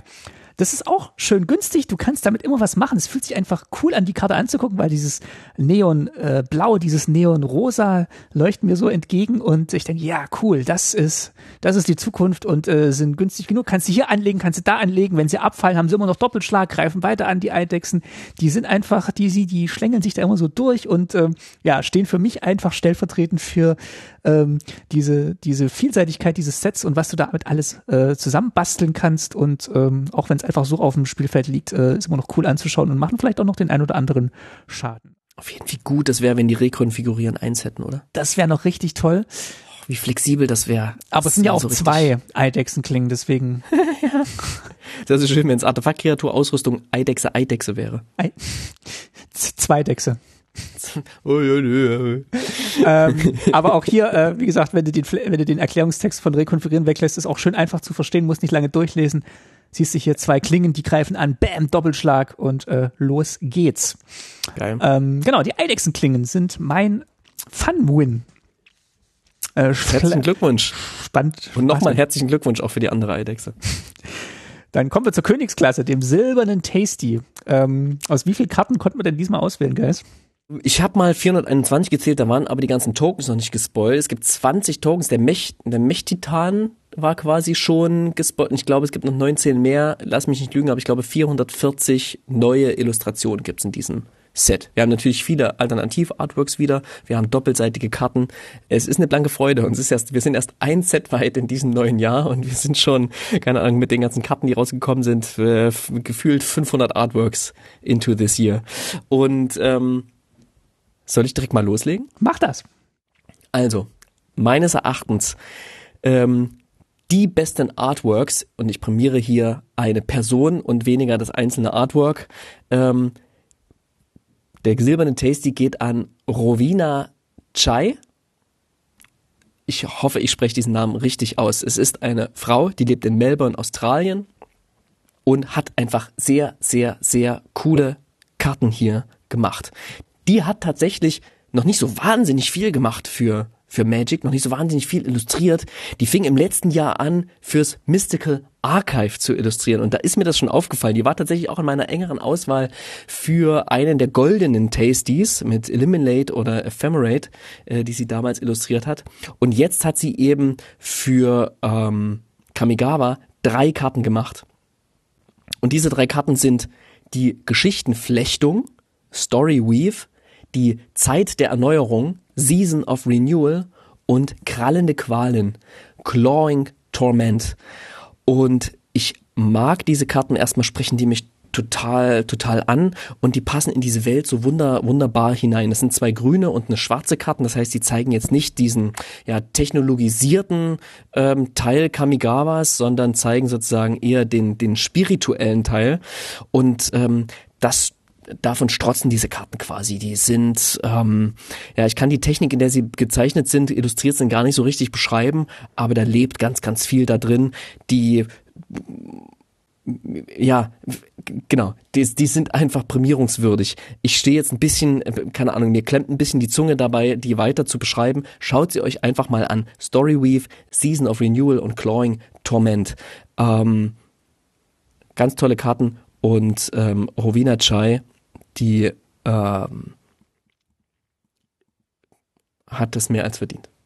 Äh, nee, ganz toll. Die waren auch in meiner engeren Auswahl tatsächlich. Also die, die Illustrationen sind richtig, richtig schön und ähm, ja, spiegeln wirklich das wieder, was du gerade beschrieben hast. Also ähm, gehe ich voll mit. Ähm, herzlichen Glückwunsch. Ich habe eine Karte rausgesucht von einem Künstler, den wir hier schon mal im Interview hatten in unserer äh, Serie von äh, Künstlerinterviews. Ähm, ja, geil. Von Siddharth Chaturvedi ist das eine Sage, die er illustriert hat, und zwar das Leben von Toshira Umezawa und auf der Rückseite ist Erinnerung an Toshiro. Und äh, hier wird eine Technik eingesetzt, die wir ganz toll finden, die ich schon mal ganz toll fand äh, und mm ähm, die er auf einer unserer Karten, die wir verlost haben, von ihm nochmal eingesetzt hat, nämlich eine Tuschezeichnung.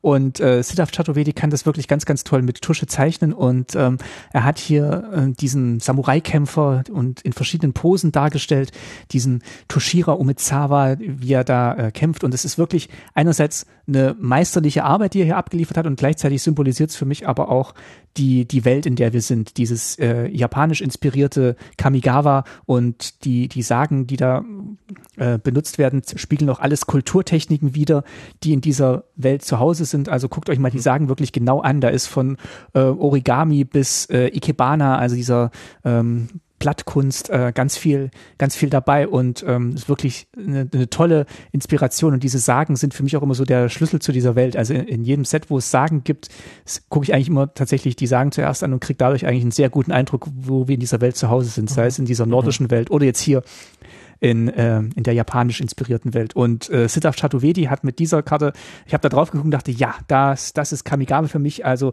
weniger tatsächlich das Futuristische, sondern ich bin dann doch eher so in diesen alten Traditionen dann so ein bisschen verhaftet vielleicht. Und ähm, ja, die Karte hat es mir einfach angetan. Und ähm, guckt euch wirklich diese Sagen nochmal genau an, weil die Kreaturen, die dann am Schluss als Verzauberungskreaturen ins Spiel kommen, die sind meistens schon auf der Vorderseite angedeutet und das ist immer so ein Detail aus dem aus der Vorderseite der Karte. Also sei es jetzt diese dieses Schwert, wo dann wirklich die Kreatur ganz nah rangezoomt dann die Verzauberungskreatur bildet. Ähm, das ist wirklich so ein schönes kleines Suchspiel bei diesen Sagen, die Kreatur zu finden, die dann ähm, auf der Rückseite ins Spiel kommt. Und ähm, ja, das alles macht für mich ähm, diese, diesen silbernen Tasty aus und der geht an Siddharth Chaturvedi für die schönste Sage in diesem Ja, Set. ich bin dir so super dankbar, dass du diese Karte prämiert hast, weil die ist so, so knapp, habe ich sie nicht prämiert. Ganz, ganz toll. Tatsächlich ist es äh, mit Tusche gezeichnet, aber eben auch digital gezeichnet. Ja, also hier sind beide Techniken, quasi eine ganz traditionelle Technik des Zeichnens, quasi schwarz auf weißes Papier, aber eben auch das Digitale zum Einsatz gekommen, trägt auch diese beiden Welten in sich. Und man sieht es eben auf der Rückseite der Sage, ähm, sieht man das total gut, ähm, denn dort ist im Hintergrund, das sind keine Wolken mehr, das sind keine matschigen Striche, denn da wird die Geschichte weitererzählt. Da sieht man dann so ganz schwach, ganz blass, so als wäre die Tusche quasi ähm, mit ganz viel Wasser vermischt worden. Da sieht man dann nochmal Pferde, Reiter, Kriege, da sieht man nochmal so eine, eine Kami-Gestalt womöglich ähm, oder vielleicht so eine, so eine Priesterin-Gestalt, die da, die, die sich da ähm, verbirgt. Äh, total, total toll, total lebendig und ähm, da hat man das Gefühl, da passiert eben was, was man nicht so richtig versteht. Und genau das erwarte ich von diesem Set, dass da irgendwas ist, was fantastisch ist. Also ähm, ist, ist richtig schön und äh, guckt euch wirklich mal die Illustrationen von dem ganzen Set an. Es sind ganz tolle Sachen dabei, ähm, sowohl traditionell als auch sehr futuristisch. Und ähm, es, äh, es macht einfach Spaß, diese Karten durchzugucken und anzuschauen und äh, ja, sowohl Futurismus zu sehen als auch traditionelle japanische äh, Malerei. Und Siddharth Chaturvedi ist einfach ein, ist ein Gott, wenn es um Inkzeichnungen geht. Also ich finde seine Ink-Sachen ganz, ganz toll. Ja, also ich habe die gesehen und dachte, na mal gucken, was das noch toppen kann. Und für mich konnte keine Karte das toppen. und ähm, ja. bin aber auch sehr äh, froh über deine Entscheidung, Guys. Also es sind ähm, wirklich äh, schwierige Auswahl wieder gewesen, aber ich glaube, wir haben eine ganz gute Auswahl getroffen. Super schwer. Super schwer. Ich hatte, glaube ich, in meiner Vorauswahl über 30 Karten.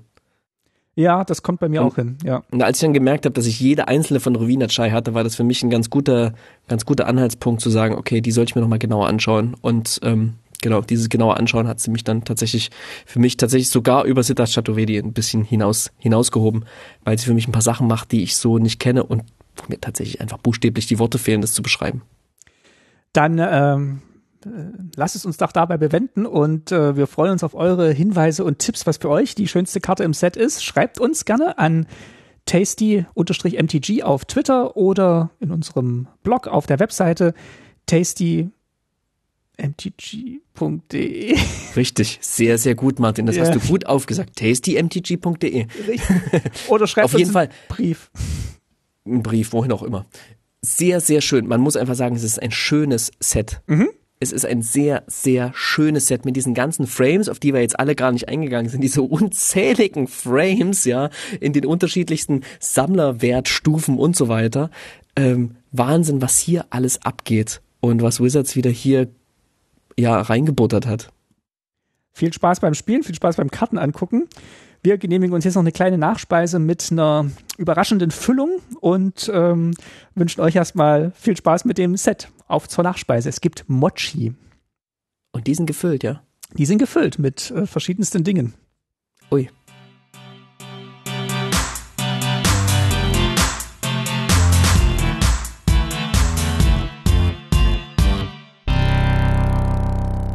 Ja, wir wollten noch mal ein ernstes Thema ansprechen und zwar eine Sache, die ihr vielleicht auf Twitter mitverfolgt habt. Wir haben uns da auch schon zu geäußert und zwar geht es um die Thematik mit Sepp McKinnon, äh, mhm. einem Illustrator, den wir in der Vergangenheit ähm, immer sehr toll fanden und seine Kunst vor allem sehr toll fanden, dem wir auch den goldenen äh, Tasty gegeben haben im letzten Jahr. und der jetzt aber in Erscheinung getreten ist mit einem nicht ganz so schönen Thema und zwar mit seinem, ja, mit seiner Befürwortung dieses äh, Konvois, der da durch Kanada zieht, genauer gesagt durch die Hauptstadt dort und äh, Brücken lahmlegt und die Trucker, die dort protestieren gegen Corona-Maßnahmen und er sich da auch ähm, äh, dazu positioniert hat und leider auch in unrühmlicher Nähe zu den Teilnehmerinnen, die nicht immer ja, so ganz auf den demokratischen Grundfesten stehen, ähm, ja, solidarisiert hat so ein bisschen.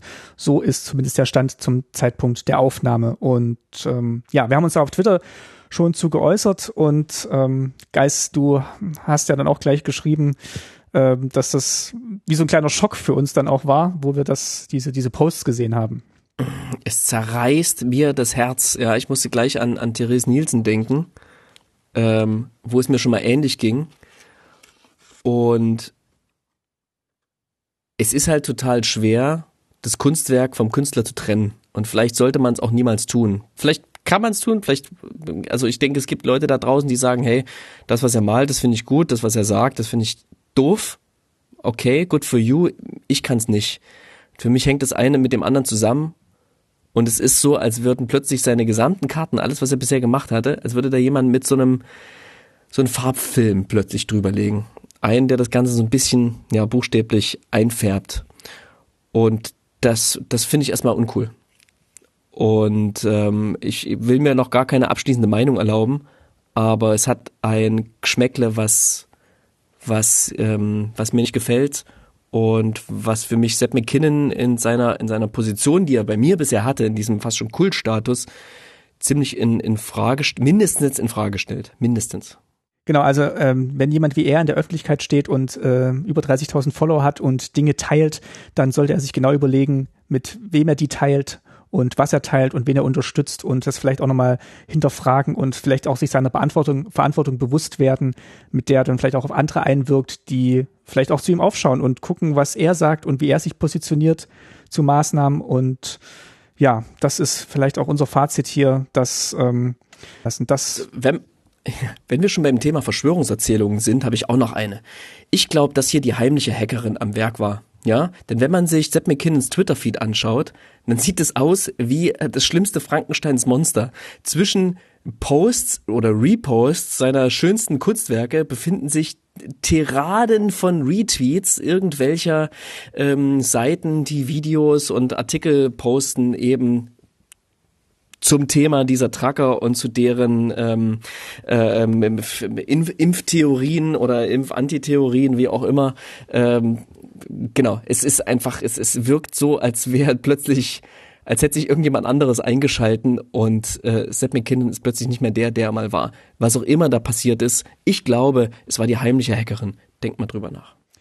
Genau, das wollten wir nochmal ansprechen und unsere Position dazu auch nochmal hier im Podcast klar machen, dem Medium, mit dem wir eigentlich unterwegs sind. Und ähm, das haben wir hiermit getan und beenden damit diese Folge.